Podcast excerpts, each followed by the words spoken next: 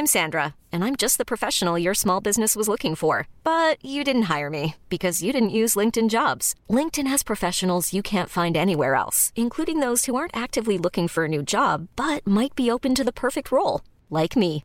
In a given month, over 70% of LinkedIn users don't visit other leading job sites. So if you're not looking on LinkedIn, you'll miss out on great candidates like Sandra. Start hiring professionals like a professional. Post your free job on linkedin.com/achieve today.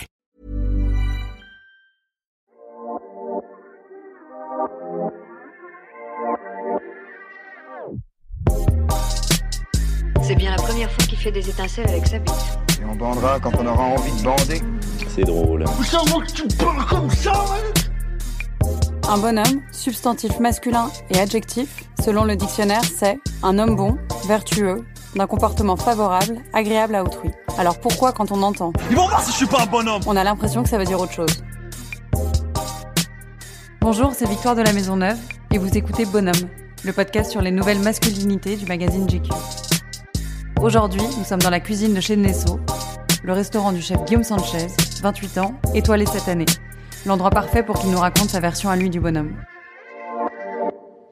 Bah, c'était un bonhomme, tu vois. C'est, euh, tu bombes le torse, euh, t'as les épaules droites, mais, euh, mais vraiment pour moi c'est une blague. Aujourd'hui pour moi un vrai bonhomme, c'est un homme qui assume le monde dans lequel il vit et, et qui comprend son époque. Peut-être ça aujourd'hui un vrai bonhomme. Et toi, du coup, t'es un bonhomme euh, dans ta définition euh, positive? Euh, J'essaye d'être un bonhomme. Au- aujourd- Aujourd'hui, ma place dans le monde a petit à petit, tu vois, une sorte de responsabilité sur la jeunesse qui est en train de débarquer dans mon métier. Et du coup, tout ce que, tout ce que je dis impacte potentiellement le futur d'un autre. Du coup, j'essaye d'être, j'essaye d'être sérieux en fait là-dessus. Tu vois, j'essaye d'arrêter de dire des trop de conneries. J'essaie de faire gaffe, quoi. C'est pas pesant d'avoir à, à changer un peu sa spontanéité parce qu'on sait qu'on est regardé En fait, je, enfin, je suis pas moins spontané. Euh, J'essaye juste d'être plus conscient. C'est autre chose. Ça veut pas dire que je, je change de façon de voir les choses. Ça veut pas dire que je dis autre chose. Je crois que je suis en train de vieillir un peu, petit à petit, même si je reste très jeune. Oui, t'as 28 ans, faut le dire. Ouais, j'ai 28 piges. Et c'est important, tu vois, de, de se rendre compte de ses responsabilités euh, tant qu'il est encore temps, quoi. Euh, c'est qui les bonhommes de ta vie autour de toi, ceux qui t'ont aidé à avoir une bonne vision justement de, de l'homme, euh, de la masculinité? En fait, il y en a pas beaucoup. J'ai pas eu énormément de modèles euh, masculins. Mon père en est un. On est devenu un. Pourquoi tu, si c'est pas indiscret, pourquoi tu dis devenu? C'est que au début tu. Parce que j'ai été éduqué un peu à l'ancienne, tu vois. Mon père était, était le bonhomme, tu vois, par excellence. Il avait ce truc, tu vois, euh, cette, virilité euh, qui appartient à une autre époque. Et il cachait, euh, il cachait toute, toute sa partie un peu, un peu fragile, tu vois. Enfin, un homme de l'époque, quoi. De son époque. Et puis l'enfance, l'adolescence, tu vois. Petite rébellion à la con. tu remets en question un petit peu tout ton format familial et toute ton éducation. Jusqu'à te rendre compte, en fait, que si t'en es là aujourd'hui et que t'es invincible, c'est aussi parce que t'as été éduqué comme ça, tu vois. Tu te sens invincible ou parfois tu te dis que t'as plus de résistance que les autres? Je crois que si je suis pas invincible, je suis au moins un chat, tu vois, avec au moins cette vie. Mais non, je, je, je sens que ma vie a déjà été bien chargée, tu vois, euh, avec de super choses, de moins bonnes choses. Et j'essaye d'être assez lucide sur le fait que euh, c'est déjà un exploit en soi que j'ai réussi à me relever autant à chaque fois et aussi vite. Et je trouve pas, pas d'autre raison que l'éducation de mon père, en fait.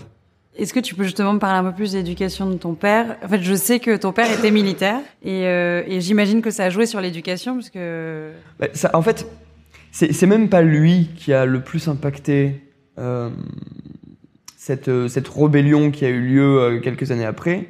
C'est le cadre, tu vois. C'est cette caserne, c'est tout ça. C'est même pas. Parce que vous viviez dans ouais, on vivait en caserne. Et c'est même pas lui, tu vois. C'est juste. ma- malheureusement, je crois qu'il a, il a pondu un, un ovni dans la famille. c'est Parce que j'avais besoin de liberté, tu vois. Et euh, Quand tu vis en caserne, c'est quoi? C'est ta famille? T'étais avec ta mère, ton père, toi, t'avais des Ouais. frères et sœurs? Ouais. Tous les trois? Non. Non, non, avait, j'ai deux petits frères, une grande sœur. D'accord. Et vous ouais. vivez en, en communauté, chacun Comment Bah, on ça a se un passe? appart, on a, Ouais. enfin chacun a son appart et puis t'es en caserne quoi. Enfin c'est comme un- c'est comme un HLM mais avec que des Ah oui, d'accord. que des militaires quoi. À la différence que euh, à certaines périodes, faut que tu montes ta pièce d'identité pour rentrer parce que t'as un plan Vigipirate à la con. Et puis et puis et puis t'as des putains de barreaux à certaines fenêtres. Ah oui, c'est ça. Et euh, C'est de voir en quoi c'est différent d'un immeuble. euh, Voilà, mais c'est ça. Mais, mais, mais moi, c'est vraiment des symboles en fait qui ont été euh, hyper durs pour moi en tant que jeune. Euh, j'ai pas eu besoin de faire de psychothérapie pour m'en rendre compte euh, par la suite, tu vois. Euh, voilà, j'ai toujours été mal à l'aise dès qu'il y avait des barreaux. euh. Et, euh, et c'est comme ça. Et donc j'ai essayé de fuir ça en, hyper rapidement. C'est vraiment juste ce symbole, tu vois, qui m'a qui m'a profondément marqué et qui a fait que j'ai rapidement eu besoin de euh, vite m'envoler de tout ça. Et puis mon, mon père avait beaucoup d'attentes. Mon père a, a pas pu faire ce qu'il voulait euh, dans la vie parce que son père a choisi à sa place. Il voulait faire quoi d'autre Il voulait être ébéniste, me semble-t-il. Euh, et mon grand-père à l'époque avait dit euh, il faut euh, un curé, un militaire, euh, un banquier et je sais plus quoi. Ah, c'est dingue. Et il a eu deux banquiers et un militaire. Et Euh, lui était pas militaire, le, ton grand-père était pas militaire lui non, non, il travaillait à la poste. D'accord. Mais euh, mais voilà, d'origine pied noir, euh, tu vois. Et ouais, non, moi j'ai eu besoin de j'ai eu besoin de faire tout ça euh, violemment, rapidement et euh, C'est quoi, c'est quitter le nid familial euh, tôt? Ouais, ouais, ouais, j'ai attaqué les compagnons à un peu plus de 13 ans, me semble-t-il, juste après le brevet. Ouais. Les compagnons du devoir, c'est euh, une des, je crois que c'est la plus vieille école du monde, qui forme des euh, futurs professionnels, euh, aussi bien dans le bâtiment que euh, en pâtisserie et boulangerie. Euh, moi, j'y suis allé en tant que pâtissier, du coup, rapidement. J'ai passé mon CAP là-bas à Bordeaux. Euh, c'est une sorte d'internat. T'as un travail, t'as un travail à côté en tant qu'apprenti. Donc, euh, tu débarques dans le monde du travail très tôt. C'est une école euh, extrêmement particulière. C'est une école de la, de la rigueur, des traditions. Euh, je crois que finalement, en fait, je me sens bien dans ce truc d'ultra rigueur. On en parlera après, mais Ouais. aujourd'hui, euh, le milieu dans lequel tu travailles, ça ressemble parfois au monde militaire. Hein. Ouais, ouais, mais c'est le cas. Mais c'est le cas. C'est le cas. euh, c'est pour ça que c'est pas très étonnant finalement que j'ai fini par faire ça. Et ton père, il avait, lui, comme ton grand-père, des attentes sur toi, un métier pour ses enfants? Je crois qu'il voulait juste en fait que que je puisse euh, me permettre de faire ce que j'avais envie de faire. C'est déjà une belle évolution d'une génération. Ouais, ouais, ouais, non, mais c'est une super évolution. Mais il a eu les mêmes envies en fait pour tous ses enfants. Et, euh, et je crois qu'il a eu peur parce qu'il y a quand même eu ce, ce mouvement de rejet quand je lui ai dit que je voulais partir chez les compagnons du devoir en tant que pâtissier. Et euh, il a eu peur que je fasse ça par euh, déni ou juste en envie de d'envoyer valser le système scolaire, tu vois. T'avais quel âge? Quand je lui ai annoncé, je vais avoir 12 ans, un truc comme ça. Ah ouais, tout jeune. Donc il avait déjà compris en fait que c'était juste pour quitter le foyer. Pâtisserie, t'avais déjà mis les mains dedans? Non, et c'est lui qui m'a envoyé du coup dans faire un stage pendant les vacances de Pâques euh, chez un boulanger pâtissier euh, du coin. Et c'est lui qui m'emmenait tous les matins à 4 heures pour que j'aille faire mon stage. À 4 heures, c'est ça. De, de- Ouais, mais c'est ça, il a vraiment, il m'a vraiment pris au pied de la lettre et il m'a dit ok, tu veux faire le mariole, tu veux faire de la pâtisserie, bah je vais te montrer ce que c'est que de la pâtisserie. Mais j'avais aucune, enfin j'y connaissais absolument rien, j'avais jamais fait une crêpe de ma vie. C'était vraiment juste une, une ultime provocation à la con quoi. Il y a 12 ans, t'étais comment euh, T'avais des copains euh, Tu, tu t'étais beaucoup dehors ou t'étais assez solitaire et du coup de devoir te lever à 4 heures du matin et peut-être passer à côté d'une adolescence euh, un peu oisive, ça t'a coûté ou c'était naturel pour toi? Je crois que j'avais. Je crois que mon cerveau, tu vois, a essayé de planquer un peu ça. Je crois que j'avais pas beaucoup de copains. Euh... J'étais un petit gars particulier, vraiment. C'est-à-dire Enfin, si, si tu peux mettre des mots dessus. hein. Franchement, j'en sais rien. Et là, pour le coup, la psychothérapie pourrait faire du bien, putain. euh, non, j'en sais rien. Je sais juste que j'étais vraiment un gamin spécial. Que j'avais pas énormément de copains. Que socialement, ça a toujours été compliqué. Parce que timide? Euh, ouais, à la fois timide. Et je crois que déjà à l'époque, j'ai essayé de combattre un peu cette timidité. Du coup, t'avais un peu des mouvements chelous, quoi. Tu te souviens si t'avais des, hum, des, des, des références, euh, des célébrités, des musiciens, des groupes, des choses qui, à l'extérieur, euh, agissaient comme des modèles Non, je voulais être un super-héros. Non, vraiment. ça, oui. Non, non, mais vraiment. Euh, mon, mon père euh, a toujours été fan de comics. Euh, il avait une collection de Strange, qui était du coup les BD de l'époque, avec euh, toute la partie euh, euh, Marvel, euh, Spider-Man dans le même bouquin que les X-Men, les machins et trucs. Il a toujours été fan de ça. Et quand ça a commencé à sortir au cinéma, euh, on allait tous les voir, tu vois, avec mon père. Et puis il m'avait fait baigner dans dans cette ambiance euh, cinéma. Enfin, on allait quasiment tous les mercredis au Cinoche en famille. plus tous les films qu'on regardait à la maison. Euh, on a toujours été une, famille pro Cinoche. Je sais pas, en fait, j'ai baigné dans ça, et du coup, en fait, j'ai vraiment grandi avec les super-héros. Et je crois que ce truc-là m'a permis de m'a permis de tenir l'enfance, tu vois, en me disant que potentiellement un petit gars normal pouvait d'un coup euh, euh, sortir de l'ombre. ouais. C'est ce que j'ai essayé de faire inconsciemment toute Et ma tu vie. crois que tu avais un pouvoir à l'époque que, que tu rêvais d'avoir? Non, j'étais juste chelou. C'était peut-être mon super pouvoir. J'étais juste un petit gamin chelou, mais à la fois hyper normal en fait. Et je crois que c'était cette normalité qui me rendait vraiment chelou. Tu vois, il y avait- il y avait peu d'aspérité, je faisais pas trop de vagues, plutôt silencieux. Beaucoup de choses qui collaient pas ensemble, tu vois.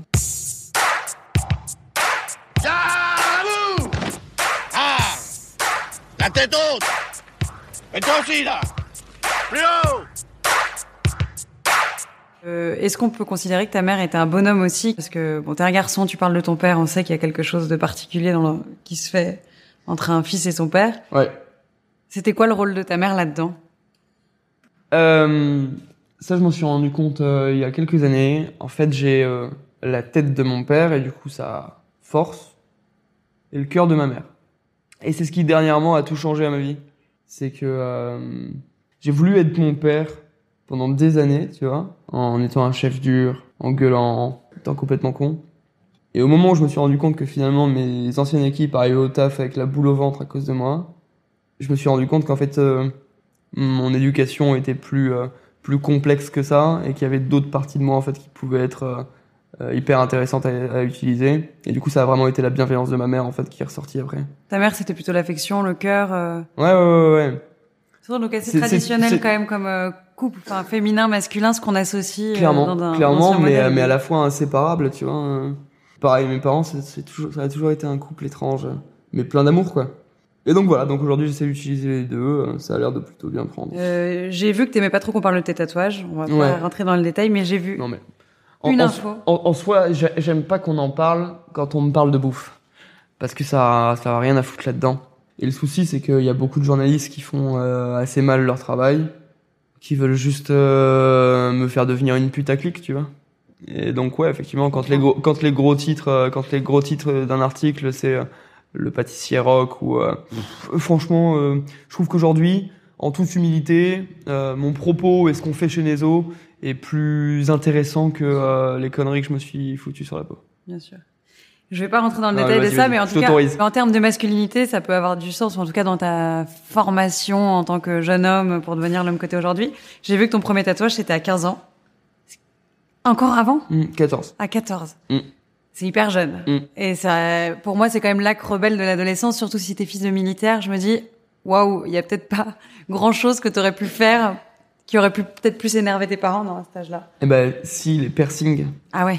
T'avais aussi piercing? Ouais, mais en fait, c'était, euh, c'était le truc, tu vois, à pas dépasser. Limite, le tatouage, étant, étant donné que mon père a toujours voulu se faire tatouer et qu'il a jamais pu à cause de son métier, je crois que limite, en fait, il me disait non, par besoin d'être un père, tu vois, et du coup de dire, bah non, fais pas le con, mon fils, mais qu'au fond de lui, il trouvait ça cool. Le piercing, par contre, c'était un autre combat. Parce que plus féminin?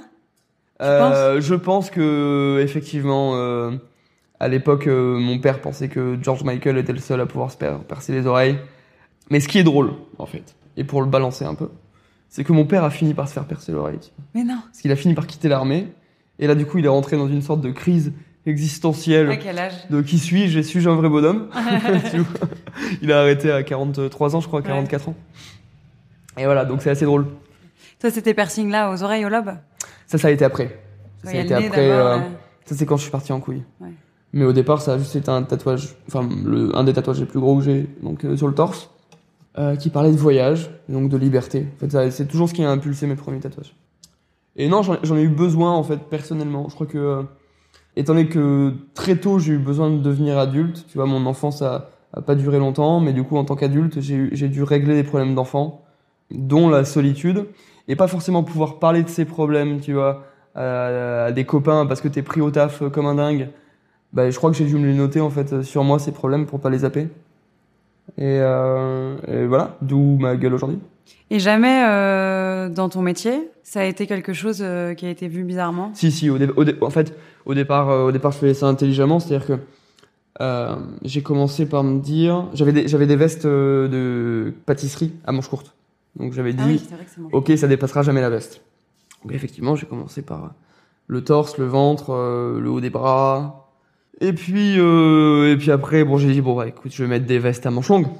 Et donc ça atteint le, les avant-bras. Et puis après, c'est parti en cacahuète. Mais, euh, mais au départ, je faisais vraiment attention parce que, en fait, c'était même pas pour pas être mal vu dans, dans le métier. C'était vraiment par respect pour ce métier, tu vois, et par respect de l'uniforme.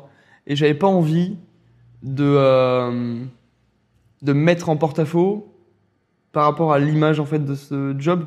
J'avais vraiment ce truc, euh, tu vois, hyper compagnon.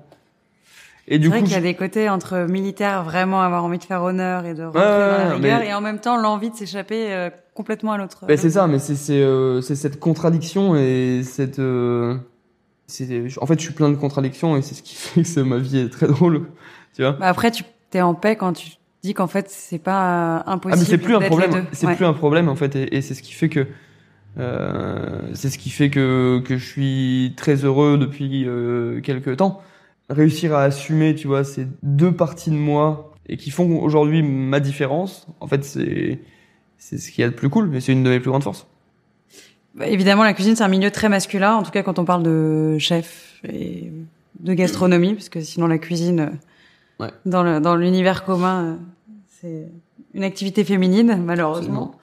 Euh, Il y a beaucoup moins de personnel féminin en cuisine. euh, Les étoilées euh, sont minoritairement féminines, même si Mhm. cette année il y a eu un vrai effort là-dessus. Mais c'est pas un vrai effort en fait. Oui, c'est pas un effort, mais il y a eu un vrai changement euh, notoire. Ouais, ouais. Et, mais pour le coup, mon, mon équipe chez Nezo est constituée à 70% de femmes. Euh, aussi bien en cuisine qu'en salle. Et c'est beaucoup 60 par rapport à la moyenne. J'ai quasiment que, que, que des filles qui bossent là-dedans. Pourquoi? J'en sais rien en fait, parce qu'elles ont envie de bosser avec moi, parce que, euh, parce que je m'entends bien avec des femmes en cuisine, parce que ça se passe bien, parce que aujourd'hui Jorik, mon second, euh, est capable aussi de, euh, de, de gérer une équipe féminine, qui est, enfin, ce qui est pas évident pour le coup pour des mecs qui ont toujours bossé qu'avec des mecs. Mm. Il faut sûrement du temps parce qu'en effet, la cuisine est un univers ultra masculin. Le premier chef appelé comme ça, c'était un homme. Mm. Alors là, pour le coup, sur la cuisine, euh, la cuisine française est une cuisine de femmes. Parce que les plus grands plats de la cuisine française ont été créés par des femmes. Avant la création des restaurants, avant la création des Les plats auberges. traditionnels français. ouais. c'est les femmes qui portaient ça et qui ont fait, euh, qui ont fait la réputation de la France. Puis c'est devenu un métier d'homme. Il faisait plus de 50 degrés dans les cuisines. Un sac de farine, quand j'ai commencé mon apprentissage en pâtisserie, ça pesait 50 kilos. Que tu devais porter sur ton épaule. Je faisais moins de 50 kilos. Et c'est pas, euh, c'est pas du tout remettre en, question les capacités physiques d'une femme que de dire que c'est un métier horrible, bordel, tu vois. Et du coup, c'est un, univers qui était pas fait du tout pour accueillir euh, des femmes. Le savarin aux pommes, le chenonceau au rhum, le délice à la noix, la galette des rois, non. La tarte aux abricots, le soufflé au pruneau, le beignet de compote, le biscuit de Charlotte, non. Ah Le cake d'amour. Tu parlais d'ultra rigueur. Est-ce que t'es comme ça dans ta vie perso aussi? Euh, Si, vie perso, il y a, avec tout ce que tu travailles. Est-ce que je suis euh, ultra rigoureux dans ma vie perso?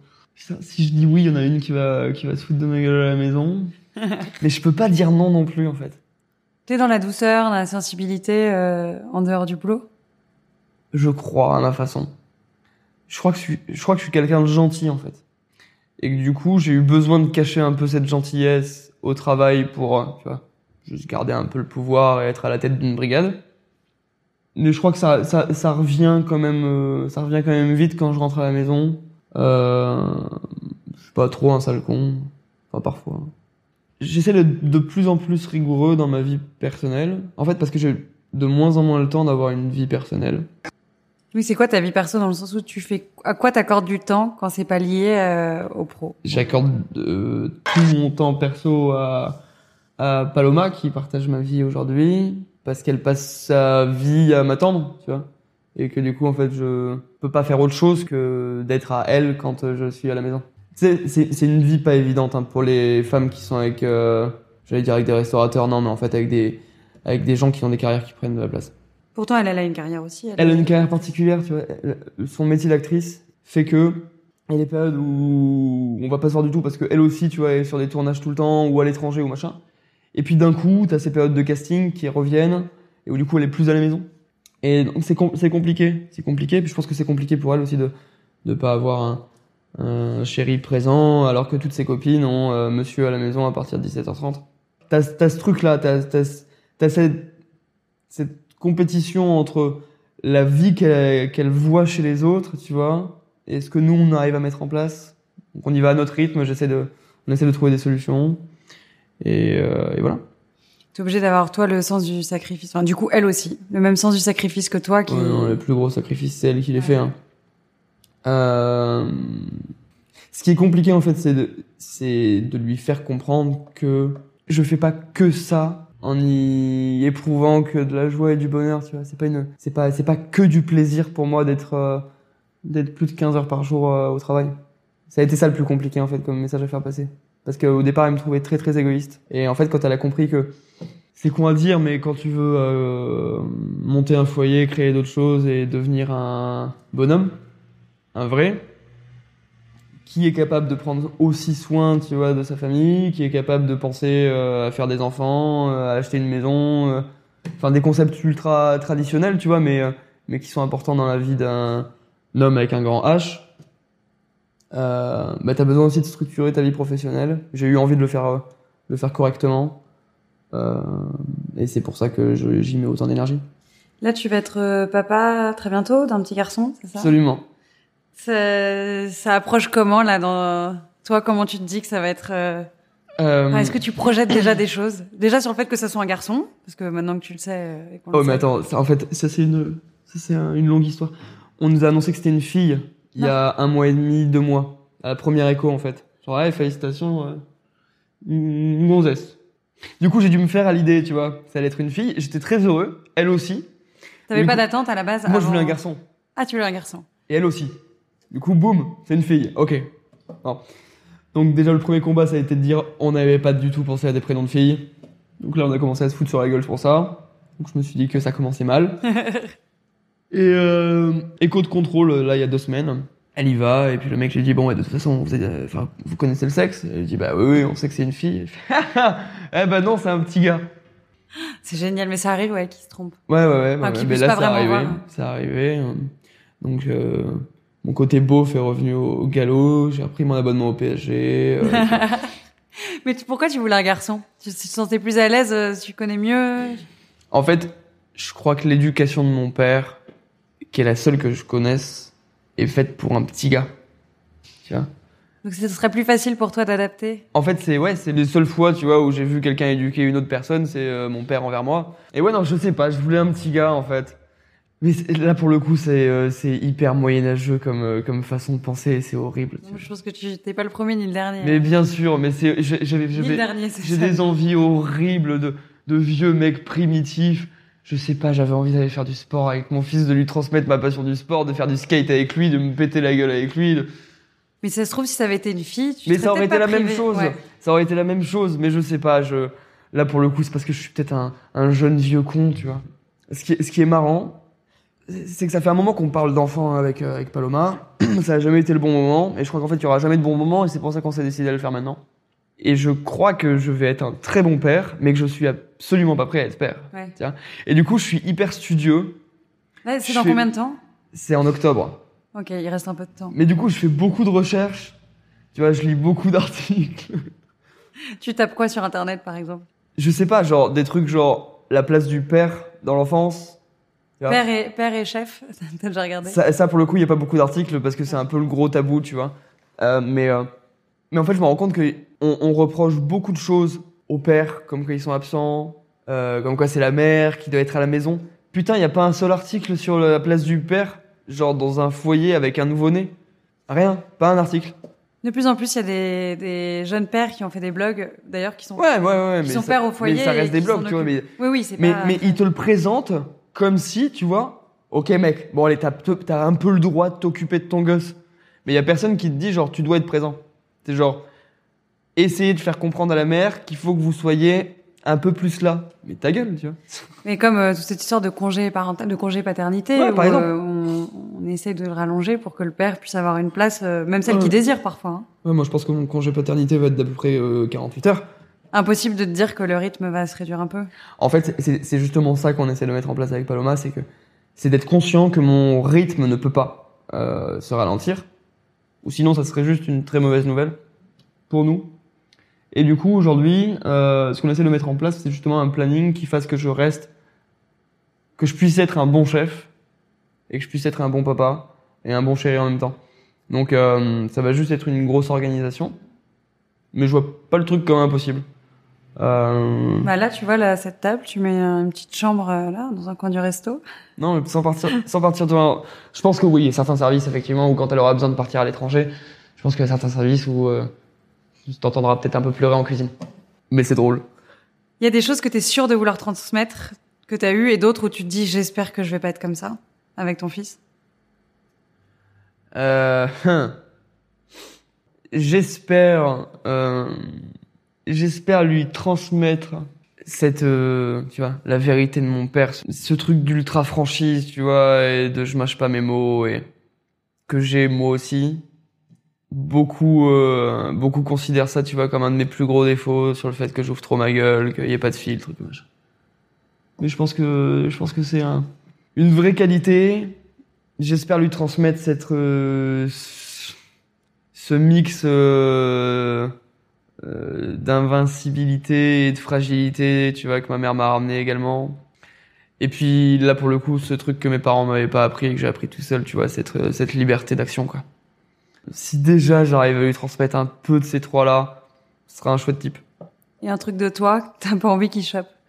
J'espère que j'espère que la communication sera plus facile entre euh, lui et moi qu'entre mon père et moi.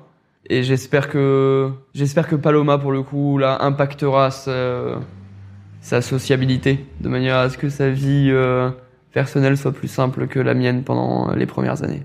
Bon, là, au moins, t'as fait tes vœux. Ouais. On verra, euh, on les enregistre, on verra si, s'ils sont exaucés, mais bon. Ça se trouve ça sera juste un sale con. J'ai juste une dernière question, c'est vraiment la question de fin. Est-ce que t'es quelqu'un qui pleure souvent quand t'épluches pas des oignons? euh, hmm. Eh ben, eh ben, je crois pas. Non, euh, non, je pleure pas souvent. Tu pleures pas souvent.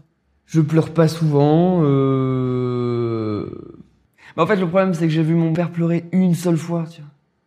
Une seule fois, et euh, c'était dans un cas extrême. hein. Il venait de perdre son papa. Et c'est la seule fois. Et encore, il avait ses lunettes par-dessus la gueule, quoi.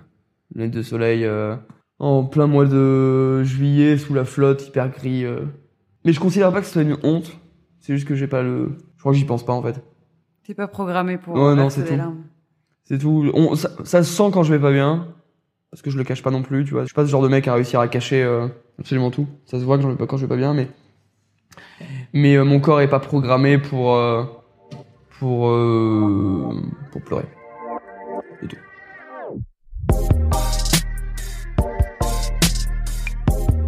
Si vous avez aimé et que vous écoutez Bonhomme sur une appli de podcast, n'hésitez pas à lui mettre 5 étoiles et à commenter. Si vous écoutez sur Audible ou Spotify, c'est super, partagez. Si vous écoutez sur YouTube, vous pouvez liker, partager et commenter. On prendra le temps de vous répondre. C'était Victoire de la Maison Neuve et on se retrouve dans deux semaines pour un prochain épisode de Bonhomme. À bientôt.